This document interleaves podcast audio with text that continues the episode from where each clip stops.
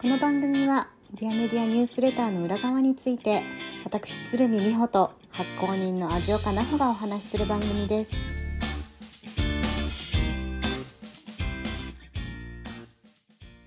こんにちは美穂です。こんにちは、ジオカです。さて今日もディアメディアニュースレターに関する話題をお届けしていきたいと思います。はーい。はい、えー、と今日はですねまずリクエストフォームからいただいたお便り紹介させてくださいはい。お名前ペンネームはですねさなおさんペンネーム S さんですえ？さなおさんって言っちゃっていいやつ？うんさなおかっこペンネーム S って書いてありますだからさなおさんでいいんですね どっちだろう？さなおさん。はいさなおさんさなおこんにちはさん、こんにちは。いありがとうございます。いつも聞いてくださってありがとうございます。えっ、と、さなおさんからのリクエストです。メッセージを読み上げさせてもらいますね。はい。こんにちは。いつも楽しく拝聴してます。唐突ですが、お二人はスポーツ運動に対して何か考えていることや最新の興味深いトピックスはありますか？僕はフットサルやジョギング、バーピーなどを趣味のようにやっています。その目的としては、一つは気分転換、もう一つは気休めかもしれませんが、仕事や日々の生活に対するやる気や活力を補うことです。うんうん。ここ数年は軽くではありますが、適当に継続していて、それはそれで楽しいのですが、せっかくならその効果や考え方などを少し深めてみたいなと思うようになり、お便りを送らせていただきました。特に美穂さんは、はい、私ですね。はい。えー本格的にトレイルランニングなどをされている印象もありましたので、ハマっている理由などをお聞きしたいですし、味岡さんも記事や実体験などを通しての思いなどがあればお聞きしたいなと思います。はいまとまりのないお便りとなってしまいましたが、少しでも、ポッドキャストやニュースレターの話題になれば幸いです。よろしくお願いします。ということで、えーありがとうございますありがとうございます。なおさんはスポーツ、運動って、イメージあんまりないですね。そうですね。あのーでもあのウォーキングはよく行ってますよね。気分転換。散歩はそう、散歩は大好きうんうん。ですね。もう、なんなら普通に1時間、あの、ある。渋谷に住んでた時は、うんうん。えーっと、六本木の先ぐらいまでだったら歩いて行ってたぐらい。いやーなかなかですよ。何通りでしたっけ？あの六本木通り。六本木通りそうずっと歩いて行ったりとかしてました。えしかも奈穂さんってうん。いつも割とヒール履いてるなと思うんですよ、あそうね。はい。ヒールで歩いてるってことですか？そうなんです、すごすぎる。うん、歩くの大好き私。えー、私なんて山のふもとに引っ越してからもうヒール大好きだからコレクションとしてはあるんですけど多分コ引っ張り出したの 4, 4年5年ぐらい住んでて1回だけですね。あそうなの？全然入ってないんだ、もう全く履かないです。へえ観光総裁ぐらいだ。あそうですね、うんうん。それがないともう全く履かないですね、へえ駅から家までの間にトトロ道があるんですよ。トトロ道って何？あのなんかちっちゃな畑となんかお家の間のしかも舗装されてない泥道みたいな。あーああぜ道みたいな感じ？ああそうですそうですそうです。うんうんうん。でそこがあって、まあ、そこが最短距離なんですよ家に来るなんか遠回りするとコンクリートの道で来れるんですけどうん。いやそこはヒールとかだとちょっと無理だなと思ってもう それからあのもうヒールを見ることはないですね。あとヒールを履くタイミングはもうだから逆に現地について B さんから履き替えるとかそんな感じですね。へえ履き替えるんだ。はい。いやもう足が痛くてもう慣れなすぎて。ああえあヒールから B さんってこと？あいや B, B さんからでまず家に家を出るじゃないですかで B さんのまま電車に乗るじゃないですか。で現地はい例えば結婚式の会場に着くじゃないですか、あー。じゃあその手前のお手洗いとかで履き替えて、ヒールになってみたいなあーそういうこですこととねうん、はい。なるほどなるほど、はい。そうなんだ。いきなり靴の話になって。話めっちゃ運動じゃない。運動じゃない。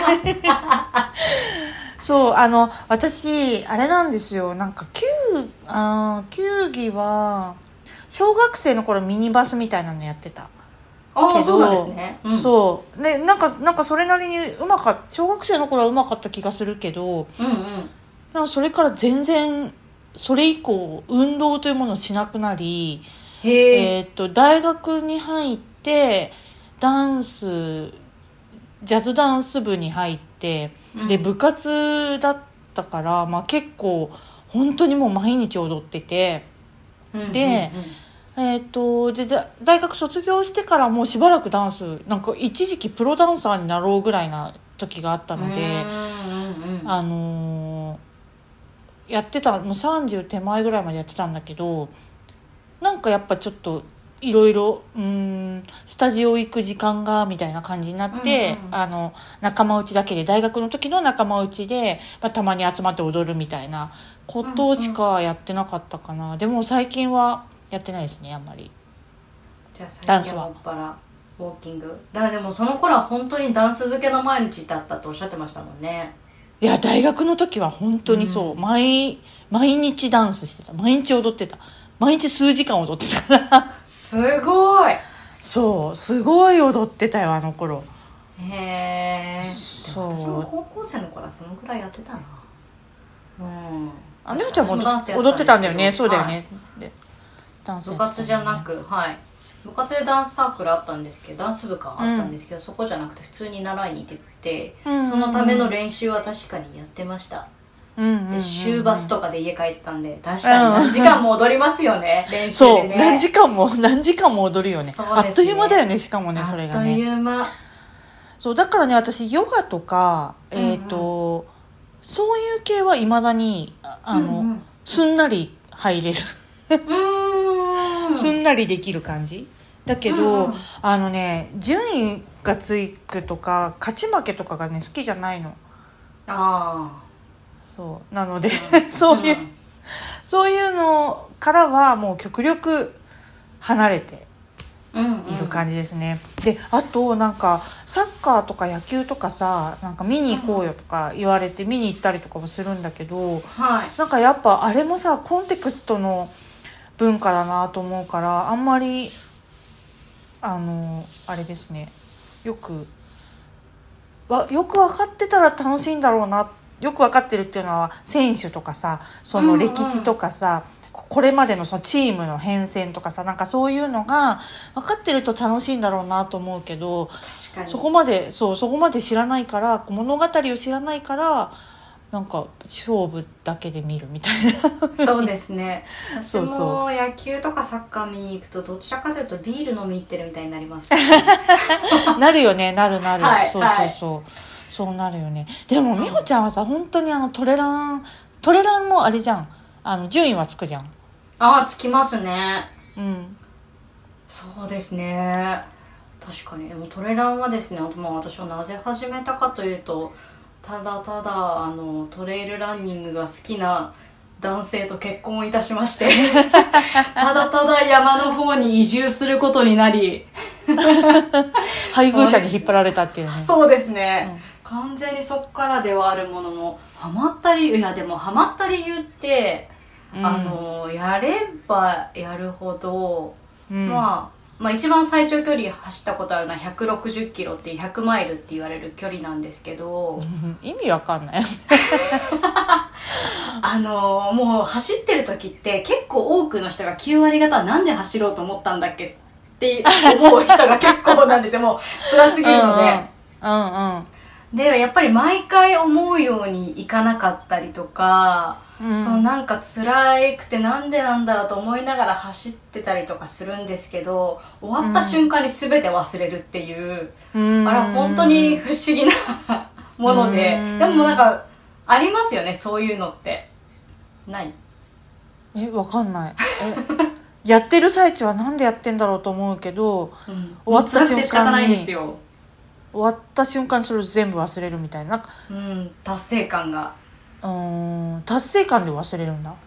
達成感とあと例えば100マイルを私は挑戦したのは、うん。えーっと100キロまで走った時にあれ？まだいけるかもしれないみたいな。ほ なんかよくわからない自信が降ってくるわけですよ。うへえ。もう初めは5キロ走るところからやっとだったんですね。うん。当時はあの駒沢公園の近くに住んでたので、うん。一番初めは、家から駒沢公園一周して帰ってきたら確か5キロとかだったんですけど、うんうん。もう一周して帰ってきたらヘトヘトみたいな、うんうん。それがなんか2周できるようになり3周できるようになりなんか30キロとか街中ふらって走れるようになり、うんうん。なんかだんだんだんだんやっぱりできるようになっていく。楽しさはんやっぱありますよね。うんうんうんううんん。ダンスも同じですよね。なんか上手くなってくるともっと上手くなりたいっていう風になってきませんか？えー、どうだったかな？ダンス？うん。私ねうまいとかうまくないとかっていうのがああの人は分かるんだけど自分は分かんなかったな、おーあ、まあでも確かに自分はなかなかね、まあ、鏡の前で踊ってなければわかんないですね。うん、あとさ、まあ、ビデオ撮るじゃん普通に、うんうんうんあの練習の時もうん。ね結構ビデオ撮るけどなんかそれを見てもあここはもっと合わせた方がいいなとか結局、うんうん。なんかダンスってさこう合わせる、うんうん。ソロのパーソロのパートってねあの、うんうん。私がやってたジャズダンスとかすごい少なかったからうんうん。こうソロで見せるっていうよりやっぱ合わせる方が美しく見えるんだよね。うんうん。あの k p o p とかのねあのダンスを想像してもらうと分かりやすいかなと思うけど、そのフォーメーションの美しさだったりとか、うんうん。こうもう本当に角度が一度も違わない、うん。その揃っているユニゾンの美しさだったりとか、うんうん。あのキレあの、うん。振りのキレの美しさだったりとかっていうのがあるからなんか個人がどれだけ上手くなるかっていうもうもちろんそういうダンスもあると思うベリーダンスベリーダンスとかさあとブレイクダンスとかなんかそういうのはうんうんね、個人がどんどん上手くなっていくっていうのはあると思うんだけどあんまり思ったことないんだよね。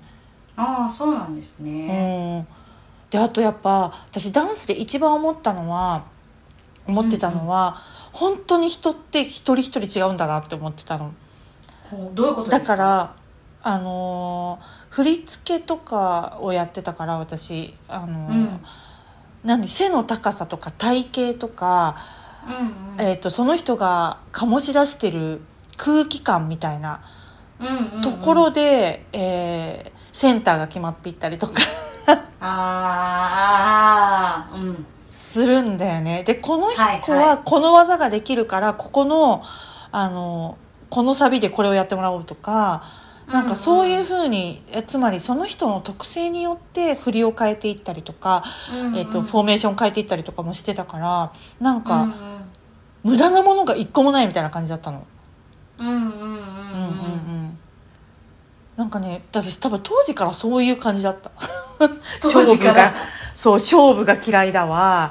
こう、うんうん。個性を生かすみたいなのが好きだわ、こう自分が上達するっていうのがちょっとどういう状態かよくわかんないわ、うん。みたいな、うん、あんまり変わってないそうんですね。そうそういうの、んん私なんかどんなんだったかなダンス。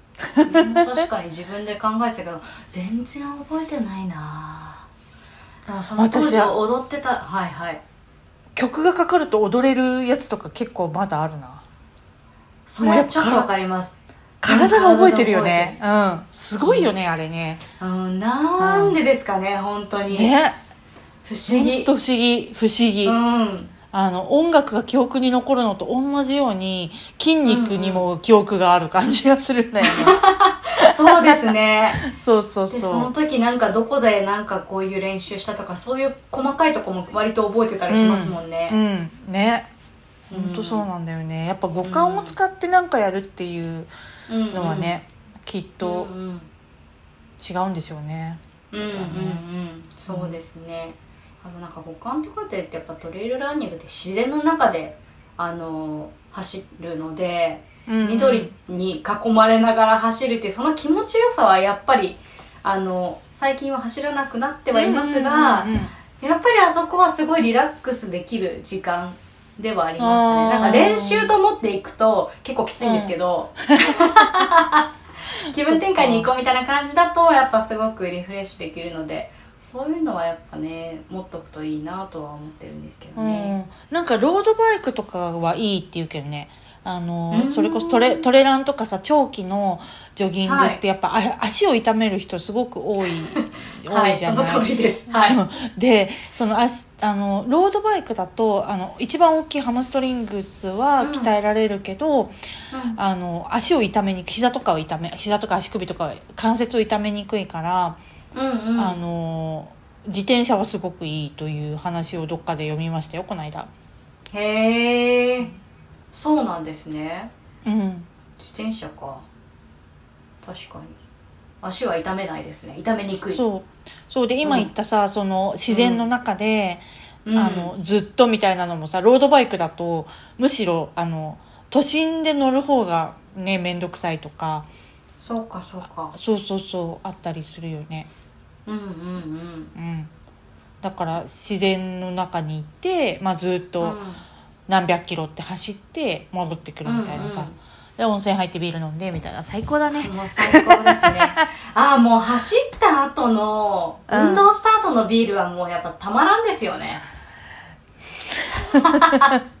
だからさ、はい。本当に私たちはさそうやって辛い状況を自ら作り出して そのそれがあるから飲んでいいとか解放していいみたいなさ許可を自分に与えて、うん。どれだけマゾなんだと思うよね。本当そうですよね。ね。わざわざまあでも美味しく飲むために苦しいこと味わってだいぶ謎ですけどそれだけ聞くと。そう。なんかね本当にその相対性の世界からは早く抜け出した方がいいなとは思う私は。なあ。相対性相対がないとうん。このいいものをもっと味わえないっていううん。のは、もうそこからはもう早く抜け出した方がいいと思そうか。確かに。ういいいいじゃん毎日温泉とビールでみたいな。それ最高じゃんって言って。そうそうそうって思うんだけどそうですね。ねそうですね。言われてみれば。うん、でも落差があるからより味わい深いっていうね。そう思っちゃうよね。う。ん。はい。ね。なんかそれ本当癖ですよね。癖そう染癖だと思う。そうそうそう。癖癖。うん癖。でも本当に癖だと思う。そなんか知んないけどは汗かいて走って帰ってきてビール絞って開けてうまっみたいな ね。うんそうなんだよね、そのためにわざわざ走るって自分の肉体に負荷をかけるっていうね。面白いことしますよね 人間は本当にね。あれでね。なんあのあでででもそう佐直さんあそう佐直さんのはい話に戻ると、佐直さんのそうはい。佐直さんはその趣味としてその気分転換にフットサルとかジョギングバーピーをやってらっしゃるそうですよ、うんなんかあのテストス、運動するとテストステロンあれ？えっ、とテストステロンって合ってるよね。なんか筋トレとかするとさテストステロンが分泌されるとか、なんかそういうこううんうん脳内物質が分泌されるんですよね、うん、うんうん。でえっ、とあとランナーズハイとかだとなんだっけ？えっ、とランナーズハイの物質はなんだっけな、えーとあ物質がちゃんとあるんですね。あるんですよランナーズハイはね距離が長くなればなるほど必ず訪れるんですよね。無限モード。はい、えー、えあそうなんだ。脳内大麻だそうですよ。内 内因性カンナビノイドだそうです。え？CBD タイマーを？CBD のあれじゃないの？仲間じゃないの？これ。いや絶対カンナビノイドとか言ってるのそうですよね。うんそうみたい。え？脳内で勝手に作り出せるんですねそれは。そうみたい。すごいね。あなんかね今まではエンドルフィン？その幸福感や高揚感につながるエンドルフィンがあのエンドルフィンが分泌されるっていうふうに言われてたんだけど最近の研究結果で、えー最近って言っても2015年とかだけど研究結果でその内因性カンナビノイドの影響の方が大きい可能性があるという研究結果があるそうですね。おう。ん、そうだからいろいろこう脳内にこうなんていうの？あの麻薬物質が あの麻薬って別にあの悪い意味で言ってないですけどね今はね、はい。あのはい。分泌されるから気持ちいいとかね、あのリラックスできるとか、えーとうんうん気分転換できるっていうのは本当にあの研究結果はもう山ほどあるうんうんうんうんので、うん。あのいいすごくいいと思います。うんうん。うんうん、ねやっぱりじゃあこの辺は継続してそうですねねなんか楽しくやってられるうちはぜひ。そうそうそう。たの楽しいうちはいいと思う。んででも一方年、を取ってくるとあのーえっとねあんまり長長い、えー、と有酸素運動とかってストレスホルモンが逆に出ちゃうんだって、あら。っていう研究結果もあって だから、はい。ああこれで結構年齢にもよるらしいんだけどね。そのストレスホルモンほに関しては。だから、ううん。えっ、と4050ぐらいになると結構その長距離とかはやめた方がいいっていう人もいる。へえそれも研究結果の一つ。そへあえうストレスホルモンが分泌されちゃって逆にこうなって老け込むみたいなことが起こる場合があるらしいです。あーでも時々いらっしゃいますよね。運動すごくやっててちょっと老けてる方。うん。うんううん。ん、いるかも、うん。うん、ちょっとじゃあ運動して老けたなって思ったらそのサインですね。ストレスになっちゃってるよっていう、うん。まあだけどあのそういうふうにこうその脳内ホルモンが欲しいんだったらね。テストステステステロンとかエンドルフィンとか内因性カンナビなんだっけカンナビノイドとかが欲しいのであれば、なんかすごいいいと思うよ。そっか。うん、でもとりあえずは楽しんでやることが一番ですね そうですね。そうですね。はいそう思います。なんかそうやっていろいろこの物質が欲しいからとかちょっとよくわかんなくなってきますよね 考えてるとそうだね。まあ勝手に出るからね。あの、はい楽しいかどうかで判断すればいいと思う。はいははいすごいね。脳内タイマーってあるるんだね。いやー面白いですねいや人間ってすごすぎませんか、ん人間すごいですね脳内タイマーを出せるんですよね分泌うん。そうね。面白いちょっとすごいこの話題でめっちゃ長く話しちゃったあ、あ、本当？あ、本当だ。うん そうですね。じゃあ佐野さんからのニュースレターのご紹介こんなところで終わりにしたいなと思いますあなんかでもこういう、はいね、お便りはとっても嬉しいので、あの、何かあったらお気軽にお便りいただければと思います。概要欄に、えっ、と、Google フォームのあはいそうで。ねはい。はい全然匿名でも何でも大丈夫なので。はい大丈夫です、はいおお待ちしてますはいじゃあここからはニュースレターの内容についてまたいつもみたいになほさんに教えてもらえたらなと思います、はい。えー今日取り上げるのは「ポリシーの源」というニュースレターですはい。じゃあまたなほさんどんなニュースレターか教えてくださいはい。えっとですね、あのーはい。まあ、ニュースレター私2年半ぐらいあれ、うんうん。3年経ってないよね？2年半ぐらい、はい。あのまあ大体週に3回 あの、うんうん。配信してきたんですけど最近ちょっと、あのこういうこうコンテンツを作る系のお仕事がねうちの会社、うん。なぜなぜか急激に増えてで、はい。えー、と私ですね何がこうコンテンツを、まあ、ニュースレターもそうなんですけど何が一番好きかってこう構成を考えるのが結構好きなんですよ。どこに何を どの順番で持ってくるかみたいな。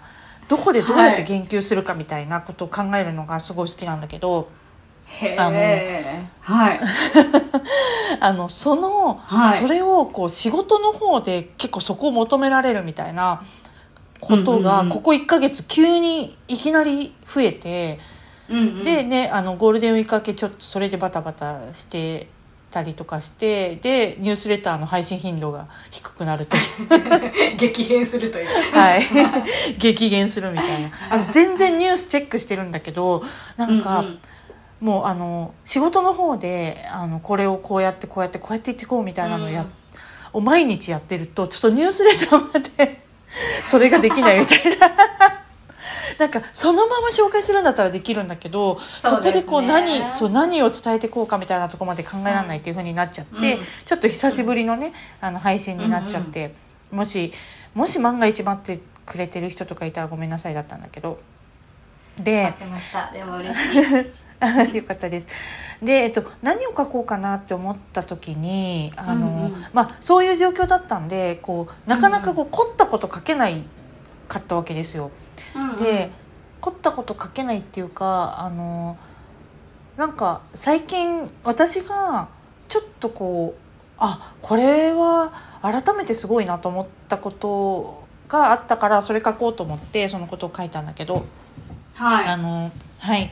えっ、と、最近ちょっとですね、うちのあの、リフォームをしたいなと思って、いろんなリフォーム会社さんに連絡をして、で、えっ、と、ど、どこをどうしてくださいみたいな感じのお話をしてるんだけど、リフォーム会社さんってさ、本当に全国展開、まあ大手、いわゆる大手と言われてる会社さんから、本当に地場の工務店みたいなところまで、もうすんごい幅広くあるんだよね。で、うん。まあその中で、あまあ、ここなんかちょっと感じ良さそうだなみたいなところを何社かあの問い合わせをして、えっ、とリフォームしたいんですみたいなことを言ってるんだけど、はいでまあ4社か5社ぐらい問い合わせをしたんだけど、あのそのうちの 1, 一社だけあの大体の会社さんがねあのあじゃああのいつご訪問できますかみたいな感じ家を見させてくださいそのリフォームする箇所を見させてくださいみたいな感じで言うんだけど。あの一社だけモデルハウスに来てくださいっていうふうに言われたの。で、まあ面倒くさいじゃんぶっちゃけ。予約取って、まあ、結構ねちょっと時間かけてそこのモデルハウスまで行ってしかもそれ営業受けに行くっていうことだからさまあそうですね。そうそうそうそう。まあまあ面倒くさい。しハードルも高いわけですよね。でだけど、うんあのその自分たちの作ってるものを見ていただいてご納得いただいてから提案したいんでみたいな感じで言われて行ったわけ。で、まあ、私あのリクルートの時にあの新築マンションの担当だったので結構もう本当毎日モデル、新築マンションのモデルルームに行く、うんうん。まあ、仕事にね行くっていう生活をしてたから結構やっぱね、うん。モデルルームマジックってあるんですよ。やっぱよく見えるんですよね。へえまあそまあそれよく見せるように作ってますしね。そうモデルルームってねテレビないんですよ。あのまあ、新築マンションあ当時ね当時新築マンションのモデルルームってテレビがなかったりしたわけ。ほあのそういうふうに生活感とかを消してすごくこうよく見せてたりとかすしてたからね。まあそういううのも、まあ、ちょっとちょっとだけ知識があったから、うんうん。よし騙されないぞなんて思って行ったんだけど はい。あの1時間後にはいやちょっともういくらでもいいからこの会社でやってもらいたいなみたいな風になって帰ってきたんですすよ。ごいですねそう。でそれ別に営業がうまいとかうん。なんていうのその営業マンが良かったとかじゃなくって、うんでまあいろいろつらつらつらつら考えたんだけど結局のところ、この会社のポリシーが私のその生き方だったりとかあのなんていうのかな理想のライフスタイルだったりとかなんかそういうのにが、合致したからすごくそこまで思えたんだなと思ったんだよね。うんうんうん。でそこまで思うにはモデルハウスまで行かなかったら思わなかったなと思うの、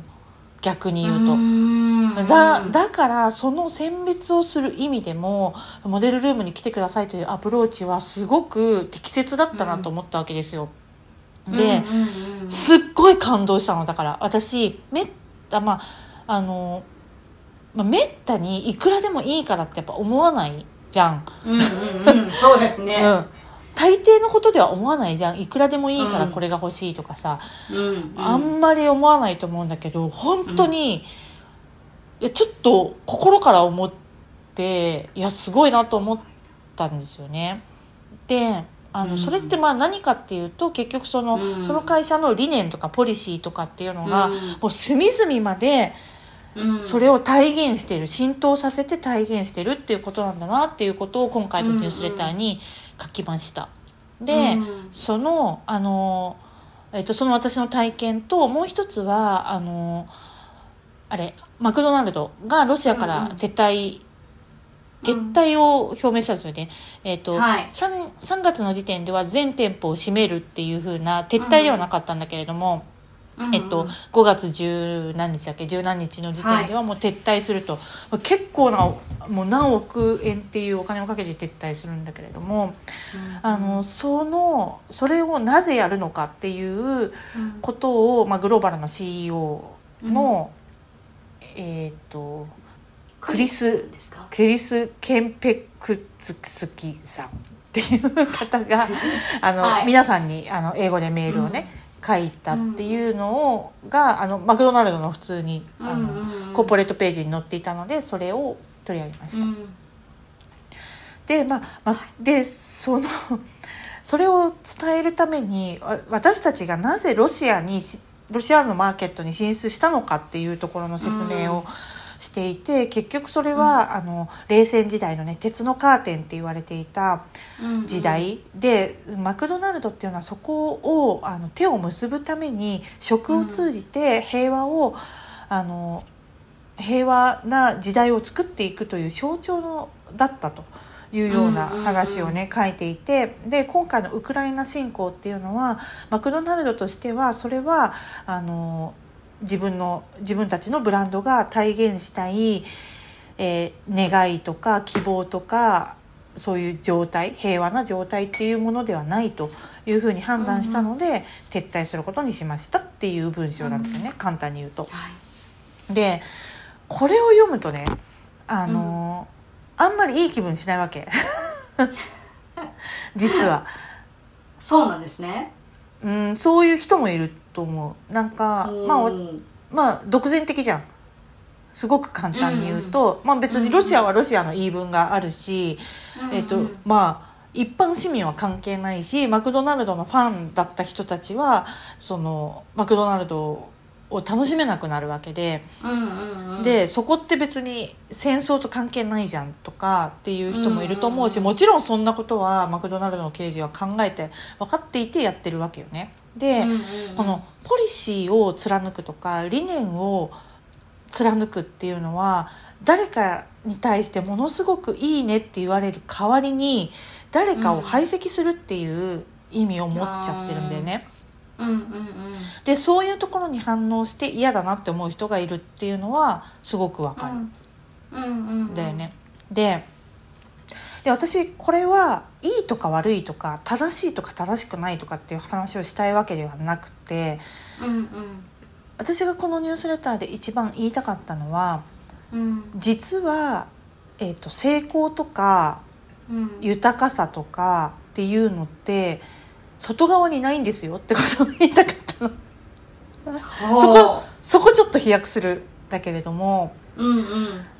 あのーまあそれをねちょっとちょっとねニュースレターでは伝えきれなかったなみたいなのがちょっとあるんだけどはい。ちょっとぜひここで教えてください、えっとですね、うん。結局その強いポリシーを持つっていうことって、あ例えばさパーパス経営とかを考えると分かりやすいかもしれないんだけれども、最近流行ってんじゃんパーパス経営とか言って。うんうんうんうん。理念理念を持ってそれを貫くことがこうブランディングのあブランドの確立につながってあの熱狂的支援者を作ってあの、まあ、事業が成功するよみたいなことを言ってるんだけどそれいい面しか見てないんだよね。で,、うんうんうん。でその逆の面をちゃんと見なきゃいけなくて排斥する人がいるよっていうこと。うんなんだけどあのそれをねえっ、と自社の利益のためにそれをやるんですかっていう話なわけなんですよ。ほうん、でう、うんうん、例えばあのマクドナルドの例で言ってもねこれうん何億円だっけな、数千億円のあの費用をかけて撤退をしていくんだよね。でなんでかっていうと、この6万人の雇用者に対してえいついつまで給与を保証しますとかうん、っていうことを言っているしあの、うんうん。そのその店舗持ってる店舗はさその賃料もかかるわけでに。そうですよね、うん、そうそうそう。で何百店舗もあったからそういうところもある。だけれども、うん。それでもあの撤退しますって言ってるんだよね。うんうん、でそれって自社の利益だけ考えたらもしかしたら開けておいたままの方が良かったかもしれない。そのうんうんうん、お金の確面だけ考えたら。であとは求められているという状態だけを考えたらうん。続けていく方が良かったかもしれないんだけれどもそれをしないですようんっていうことなのよ。うん。であのでその原動力ってどっから来てるんですかっていうとうん他者がこう言ったからとか誰々の要望に応えたいからっていうことではその強さって生まれないんだよね。うーんうん？もう一回説明してもらってもいいですか？例えばうん。うーん自分はこうだっていう信念みたいなものがないとそこまでの強さにならないっていうことなんだけど、うんあーあそういうことですね。うんうんうん。わ、かりました。そうそうそうそう。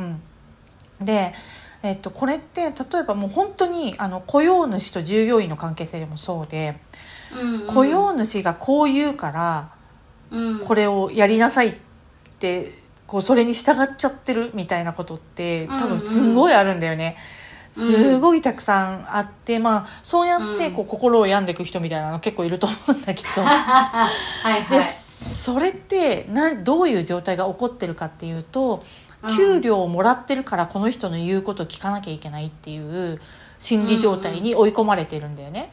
うんうんうん。でそれは違うよっていううんうんうん。話、話をしたかったの私は。うんうんうん。うんうん。それってその人の心理としてはうん。この人から給与をもらっているからこの人に認められなきゃいけない。そのためにやるっていうふうにその自分のポリシーじゃなくて相手の方に向いてるからってことですね。そうそうなんです、そう外側の基準に自分を合わせるから、外側の基準じゃん。その人のその雇用主の基準に合わせるってことじゃん、それって。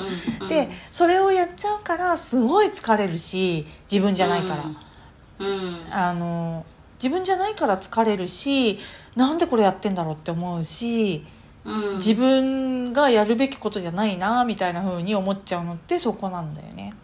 うん。うん。そっか。そう。なので私実はちょっとこれあのこのマクドナルドの例があのちょっと、うん、ききついなっていうかあの事象として厳しいなとか辛いなっていうふうに感じる人がいるかもなと思いながら書いたんだけどでも、結局自分の内側にあるその、うん。信信念とかポリシーとかっていうものを見るだけでいいんだよっていうものすごい優しいメッセージを伝えたかったわけ。えそれはその相手のそのポリシーに対して反応しなくていいよってことですか？そうです。うんうんうんうん。そう。優しい。うん。でだけどみんなさ不安そこが不安になったりとかさ他者がもたらしてくれるものだって思ってると、うん。それが不それを聞かないと不安だったりとか自分がこうだっていうことに対して疑いを持っちゃったりとかするわけ。うんうんうん。でも違うから他者は何にももたらしてくれないからっていうことが言いたかったの。ですんごい難しくそのパーパス経営とかポリシーがなんだとか、うん。うんミッションビジョンバリューとかうん。言ったりとかしするけれども、うん。全然難しく考えることなくってうん。自分はどうかなって。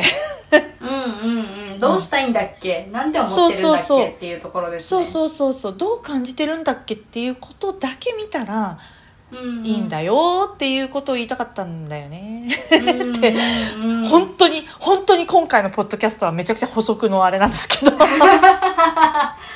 いやでも確かにそれでもそれを文章で伝えるのはめっちゃ難しいですね。なんかねそうそれをねなんか書くとあと3000字ぐらい費やしちゃうなまあいっかっつってやめちゃった。確かに。でも今補足してもらってすごく分かりやすかったです。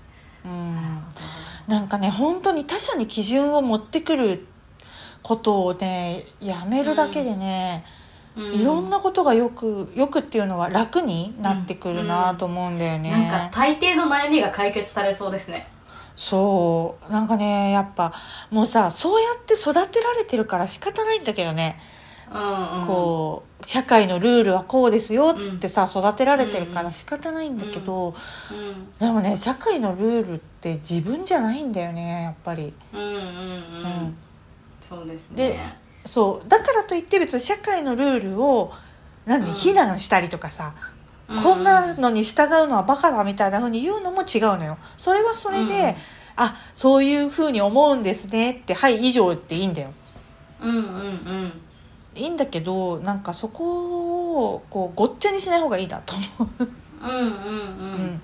いやなんかあれですね。本当に世の中にはいろんなやっぱ情報が溢れてるから自分のものなのか他人のものなのかちょっと分かんなくなっちゃうんですよね多分。そう。そうなのそうなの。でさ、うん。成長しなきゃいけないとかさ成長まあしたい人は別にししたらいいしどんどん新しい知識とかねそれが楽しくてやってるんだったらやったらいいと思うんだけど、うん。なんか成長しなきゃいけないとか稼がなきゃいけないとか、うん。なんかなんていうの？貢献しなきゃいけないみたいな風にうん。思う,、思うっていうかそういう風潮がすごいあるじゃん。うんうんうん。であります。はい。やりたい人はやれば？ぐらいな。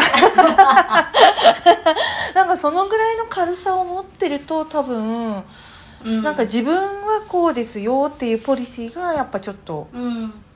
打ちやすいかなとは思うんですよね。でで私ね最近本当そのまあえっと、その構成をたくさん作っているクライアントさんの仕事をしてて思うのは、うん。やっぱ私のポリシーとは合わないなと思うんだけれども彼らのポリシーも素晴らしいなと思うの。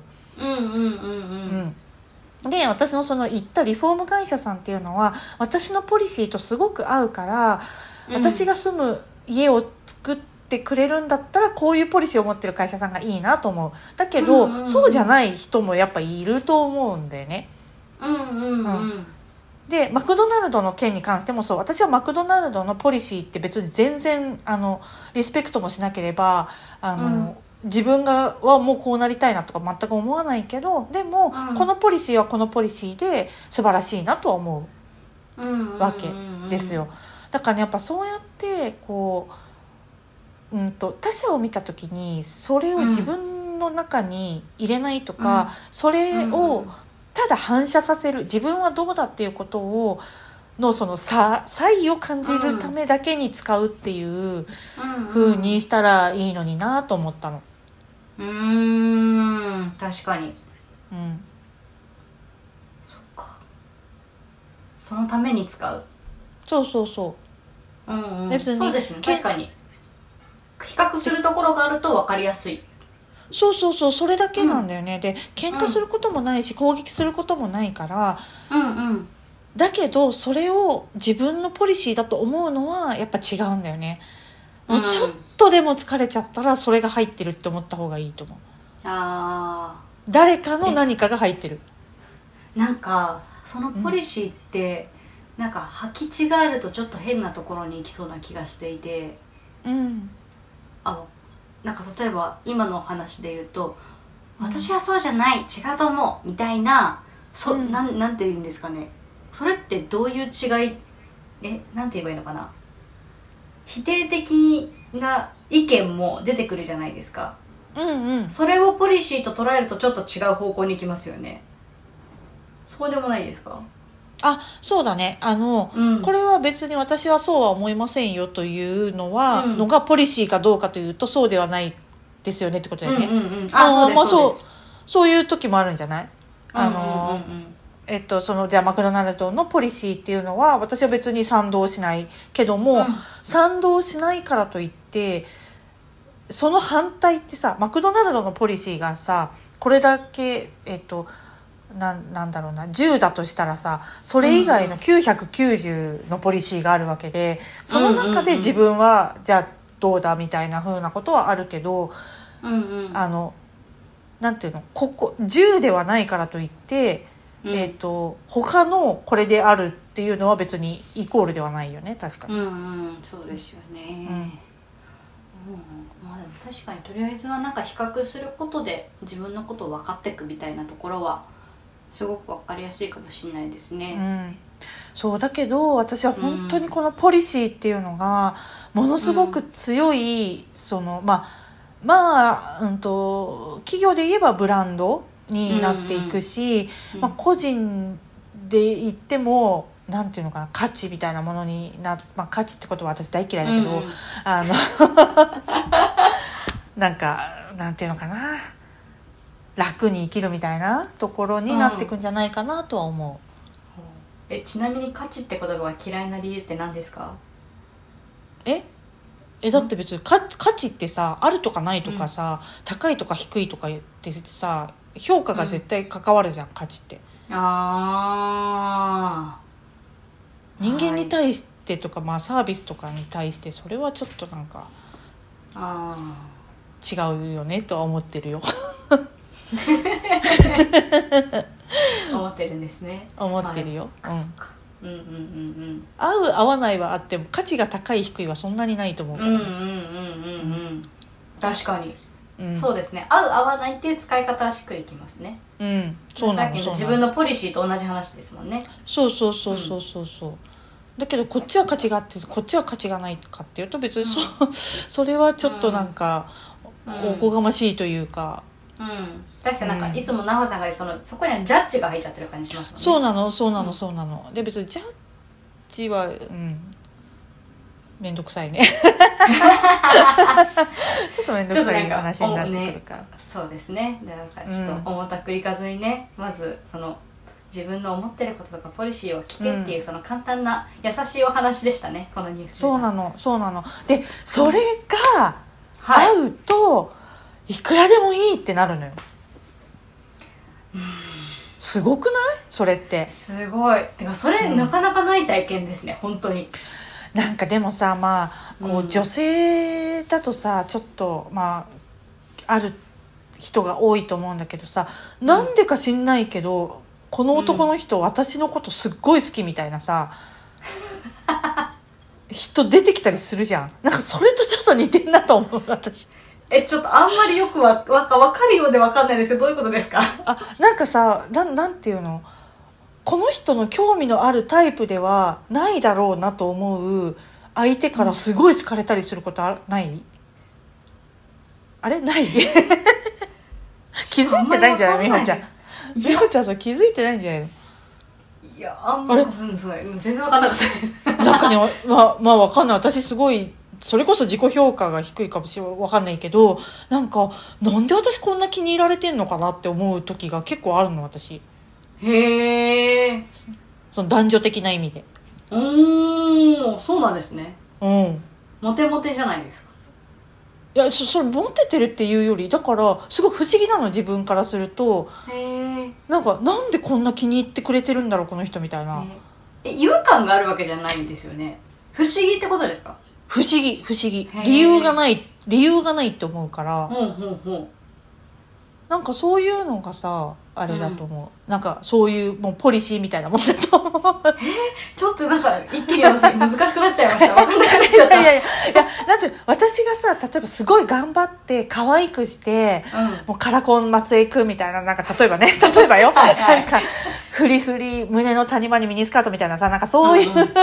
わかりやすくこうモテ狙いみたいなさ、うんうんうん。なんかそういうねことをしていてうん。この人に気に入られたいみたいな。例えば、うん。そういうのをやってて気に入られるんだったらわかるじゃん。こういう理由があって、うんうんうんうん。で自分がそれを画策してで、うんうんそのための努力をしてるからこの人に気られ気に入られたみたいなさ。うんうんうんうん。だから私はモテるんだとかさなんかそういう風になるのわかるじゃん。うんうんうんうんうんでもまあ私さ別に全く全然そういう、うん。まあなんなら化粧もしなければさ スカートも履かなければみたいななんかそういううん時なのに例えばそういう姿とか、なんならこうそういう姿しか見られてないのになんでかすんごい気に入られてるみたいな。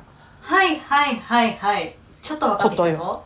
そういうことよ。だからすごいこう素だったりとか別に飾ってなかったり、努力してなかったりとかっていう時なのになんでかすごく気に入られるみたいなこと、うでそれは別にこう恋愛のことでもそうだし、まあ、うんうん。社内会社の中とかでもあるかもしれないし、うんうんうんうん。友達とかでもあるかもしれないよね、うんうん。なんか知んないけどこの子気が合うとかさ。うんうんうんあそうかそういうのってポリシーが合ってるんですね。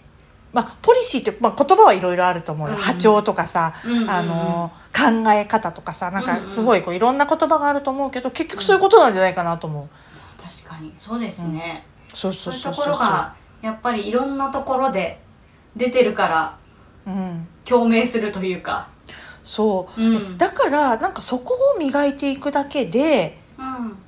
あなたがいいになるんだろうなと思ったわけですよ、あー。えちなみにその会社さんはうん。例えばホームページとかなんか見見てご連絡してたりするんですよねきっと。あそうそうホームページを見て、まあ、あのうん。すごい、えっと地場の会社さん県内だけでやってるこう地場の会社さんなんだけど、まあ、あの天然木材うんうん。のその木材を使っってるっていうのがまあ一番の特徴としてこう打ち出していてでも、うん。うんまあ、天然素材のねあの、うん。あれを使ってる会社さんなんていっぱいあるそうですね。から、まあそのうちの一つぐらいだと全然だからホームページを見た段階だと全然別にそあ分んなかんなかったんですね。分かんなかった。うん。分かんなかった。へーそのなんかポリシーのなんて言うんでしょうね。だ出し方？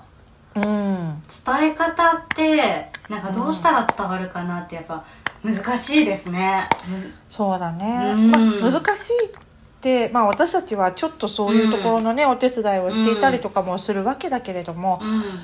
あのねでもね最近もう10年以上この仕事やってて思うのは、うん。もうね分かる人には分かるなって思う。うーん。もうささっきのすっぴんジャージなのになんでか好かれるみたいな話じゃないんだけど、うんそれと同じことが起こるなと思う。でもちろんこうたくさん考えて自分たちのいいところをもっと伝えたい、もっと分かりやすく伝えるにはどうしたらいいだろうっていうのをうんうん。考えたりとか専門家にそれを聞いたりするっていうのはうん。有効な手段な時ももちろんあると思うんだけど、うんうん。あのでそれでこう近道できる時はうんうんうん。たくさんあると思うけど、う結局でもうん。なんかご縁と縁があるとか、んうん。何か人生が進むとかっていうのって、もう偶然と言われるものでしか もうね勝手にそうなるみたいな風にな,、気がする。うん。だから本当なんか私たちがやれることなんてうん。ちょっとちょっと手を貸すみたいな。うんうんうん。ちょっと近道作ってあげるぐらいのことなんだなって思う。うんうん。うんうん確かに。そう。そっか。そうなんです。いやちょっとなんか自分の耳に自分のあれに肩心ん？声自分の声に耳を傾ける一週間にしたくなりました、いやー本当にでもあのそこがね結局一番大事だったりするんですよね、で、うん。もうできないもんはできないしあのこのポリシー違うなっていうその違和感。こっちはやった方がいいよとか言われてるけど、なんか頑張ってみたけど違うな。って私たちももう散々やってきたじゃん。そのなんかこっちの方が良さそうだっつって言ってうんうんやってみてなんか違ったねって言って2ヶ月で辞めるみたいなことさ散々やってきたし、はい。なんかそういうことなんだよね、うん。うん。うん、でもやっぱ違和感あるものは最初からやっぱ違和感ああったな、うん。いやそうですね。違和感あるものは大抵うまくいかないですね、そうそうそうそう。そうなんですよね。っていうことを伝えたいかったんだけど、うん。なんかちょっとなんか字数カッコみたいな風になりました。カッコ字数になりましたすいませんすごい大事なことを伝えてくれたニュースレターありがとうございます。い いえいいえこちらこそ読んでいただいてはい。ありがとうございます、ありはいがとうございます、あもうめっちゃ長いね。ねしますか？そう、はい気づいたらめっちゃ長いと思って。すごい長くなっちゃった。やばい。やば。だやばくないですよ。あの私としては走ってあの帰ってくると大体このあの50分ぐらいになってるからすごいあのあちょうどいいです。そうですはい。そうです。はい。よかったです。はい、ランナー視点ですいません。はい。はいえっともしまたなんかね皆さんお便りなんかあのリクエストとかねもしなんか気になったこととかあればあのぜひリクエストフォームからはい。何かメッセージいただけたら嬉しいなと思います、はい。はい、じゃあ今日はこんなところで。はい。はい。それではまた。はい。ではまた